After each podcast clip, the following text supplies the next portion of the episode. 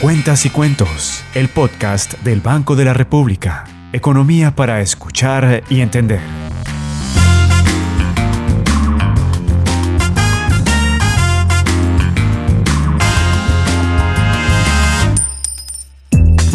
Un saludo muy especial para los oyentes del podcast del Banco de la República Cuentas y Cuentos. Mi nombre es Jaime Viana del Departamento de Comunicaciones del Banco de la República. Hoy tenemos una invitada muy especial para nuestra entidad, la doctora Ana Fernanda Maiguasca, que durante más de nueve años fue codirectora del Banco de la República y hoy en día es presidenta del Consejo Privado de Competitividad. Doctora Ana Fernanda, ¿cómo está? Muchas gracias por aceptar nuestra invitación al podcast del Banco de la República. Jaime, muy buenos días, un saludo a todas las personas que nos están escuchando y o viendo. Hace más de dos años eh, dejó el cargo de codirectora y preside el Consejo Privado de Competitividad. ¿Cómo ha cambiado su vida profesional y cuéntenos un poco qué hace el Consejo Privado de Competitividad?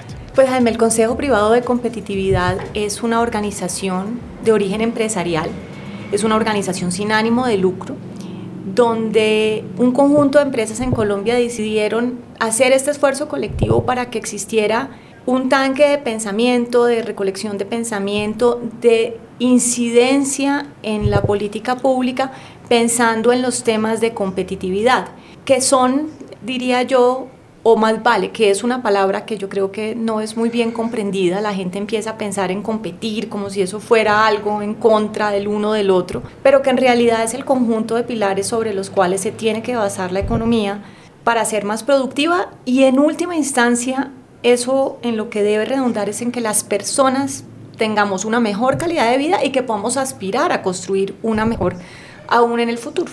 Eso es lo que hace el Consejo es una tarea muy linda. Bueno, y en estos dos años presidiendo el Consejo Privado de Competitividad, cuéntenos un poco en qué hay que trabajar eh, fuertemente para que el país, tanto el sector público como el privado, mejoren su competitividad y su productividad. Pues voy a arrancar por unas líneas generales, Jaime, de cosas que pueden sonar de perogrullo, pero aún así no las hacemos. La principal es en educación. Realmente cuando nosotros miramos cómo estamos educando a las personas de nuestro país, no les estamos dando las herramientas que las personas necesitan para ser capaces de construir un mejor futuro. Y esto va en cualquier punto en el que queramos mirarlo, acceso a educación preescolar, calidad de la educación básica y media, pertinencia de la educación superior, de lo que ya nos entregan para nuestra formación, para el trabajo, en todos los pedacitos de la cadena tenemos problemas. Y finalmente quisiera mencionar pero eso también se devuelve al talento humano y es, yo creo que parte de lo que nos falta es como esa voluntad afanada de realmente engranarnos con el mundo en todas las direcciones, de traer nuevas cosas, de pensar nuevos mundos, de competir sanamente en el sentido cooperativo de la palabra para poder insertarnos mejor y abrirnos oportunidades. Y por lo tanto, realmente cuando hablamos de competitividad, lo que hablamos es de la capacidad de las personas más vulnerables del país de construir un crecimiento que realmente los incluya. Cuentas y cuentos. Suscríbete en Apple Podcast y Spotify. ¿Por qué como país no hemos hecho esta tarea? ¿Por qué nos cogió la tarde? Yo creo que es difícil saber. Ahora nos cogió la tarde respecto a ciertas zonas del mundo.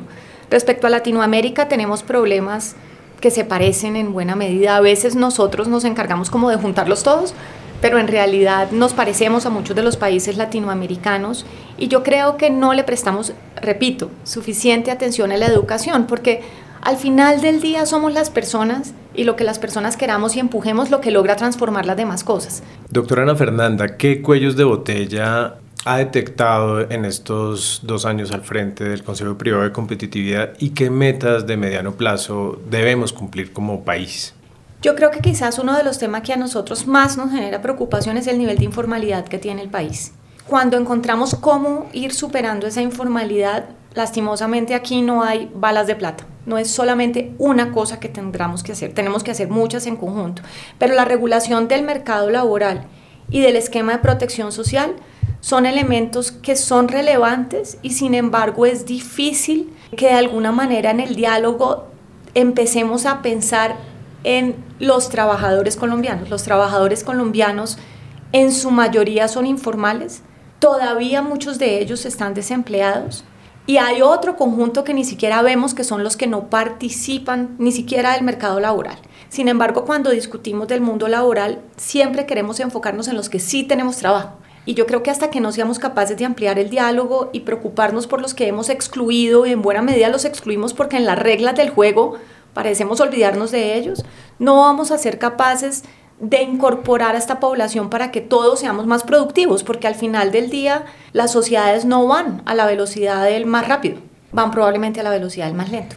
Para hablar un poco del Banco de la República, que usted conoce como hemos hablado todos los frentes de trabajo del banco, de primera mano, ¿cómo alinear esa gestión del banco emisor con la formulación de, o generación de políticas públicas en las que trabaja el Consejo Privado de Competitividad? Pues hay una primera alineación que es natural. La estabilidad macroeconómica es como la plataforma sobre lo cual todo lo demás se para, digámoslo así. Cuando hablamos de competitividad, nosotros a menudo hablamos de pilares, pero esos pilares están basados en una plataforma inicial que es la estabilidad macroeconómica y por lo tanto la tarea que el banco hace de mantener esa estabilidad macroeconómica, de velar por el control de la inflación, pero además en su mandato más amplio de tener una coordinación con el resto de la política macroeconómica es fundamental. Eso digámoslo así en cuanto a esos datos duros, pero también hay un subtexto que es su importancia institucional. El valor del Banco de la República como símbolo de la estabilidad institucional, la manera en que todo el banco, sus funcionarios, su junta directiva cuidan esa independencia, ese rigor técnico. Y ya digamos en otros frentes, de nuevo pienso en uno que quizás la gente no se le ocurra de primera mano, pero la tarea cultural que hace el banco es muy importante. Las personas pensamos cuando piensan en competitividad, piensan en infraestructura, en puertos, en logística, pero yo le he hablado de la educación y del talento humano. Y para el talento humano es muy importante soñar y para el talento humano es importante la poesía y la música y leer y tener nuevas ideas que vienen de las cabezas de otras personas, además de otras personas que tienen talentos increíbles. Y finalmente, pues porque en mi caso sería imposible no hablar de esto, los pagos digitales, la infraestructura de pagos. Hay muchas cosas que probablemente hacemos unos u otros eh, participantes de la economía. Algunos, no tengo ni idea, producimos, otros eh, eh, consumimos, pero todos tenemos que pagar. Hacer que eso sea fácil, que sea eficiente, que sea interoperable es fundamental y el banco se ha venido encargando de cada vez más hacer parte, como normalmente lo ha hecho en otros procesos, de ser el líder de que este ecosistema de pagos digitales florezca y sea cada vez más útil para toda la economía. Es, suena a esas cosas cotidianas, pues en esas cosas cotidianas que hacemos sistemáticamente todos, perdemos tiempo, perdemos eficiencia y tener un mejor ecosistema es muy importante para la competitividad del país. Cuentas y cuentos. Economía para escuchar y entender. Doctora Fernanda, volvamos un poco a su vida personal. ¿Qué representa haber hecho parte de tantos años del Banco de la República ahora que hablamos del centenario del banco?